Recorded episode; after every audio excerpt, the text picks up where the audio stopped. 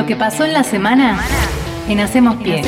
Al secretario del área, eh, a Ignacio Garanio. El programa justamente Un Saludable. Este programa lo que nos plantea es que la universidad pueda construir un camino de acreditación como universidad saludable de cara al Ministerio de Salud de la Nación. Eso implica tres grandes líneas que tienen que ver con alimentación saludable, el acceso al agua potable en la sede de la universidad y construir una universidad libre de Estamos en contacto telefónico con la doctora Cinta Otaviano, que es directora de la especialización en comunicación y derechos humanos. Notando que hay un divorcio entre el ejercicio profesional, el periodismo, la comunicación y las necesidades de las audiencias. Basta ver la televisión, basta escuchar la radio de gestión privada con fines comerciales para darnos cuenta que se vulneran los derechos de las personas en líneas generales, que hay discriminaciones, que lo que se impone es una agenda del caos.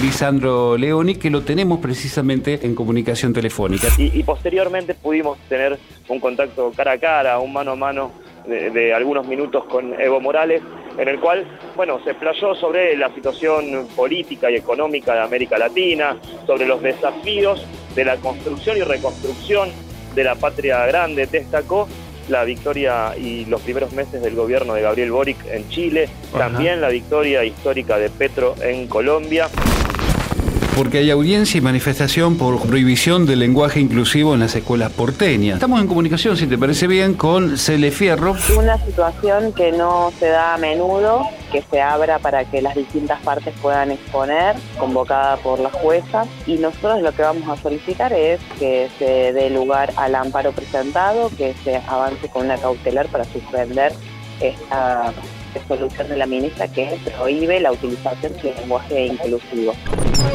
Santiago Frasquina sobre el posgrado en estructura económica de la Argentina. La intención nuestra ahí en el posgrado es bajar eh, una escuela económica, explicar una escuela económica que para nosotros es la que mejor entiende y explica los problemas no solo de la economía argentina, sino de las economías latinoamericanas que tienen sus particularidades, eh, que es el estructuralismo latinoamericano.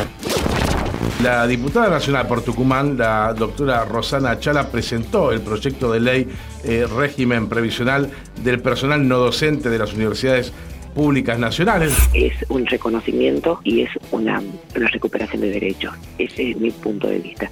Y en ese contexto, conociendo toda esta realidad, es que presente este proyecto de ley que significa trabajarlo en las comisiones, en la comisión de presupuesto, en la comisión de legislación, en donde podamos este, recuperar eh, esta jubilación que yo creo que hoy eh, los argentinos la necesitan.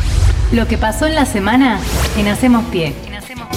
Podés escuchar todas nuestras entrevistas en Spotify. Búscanos como Radio UNDAV.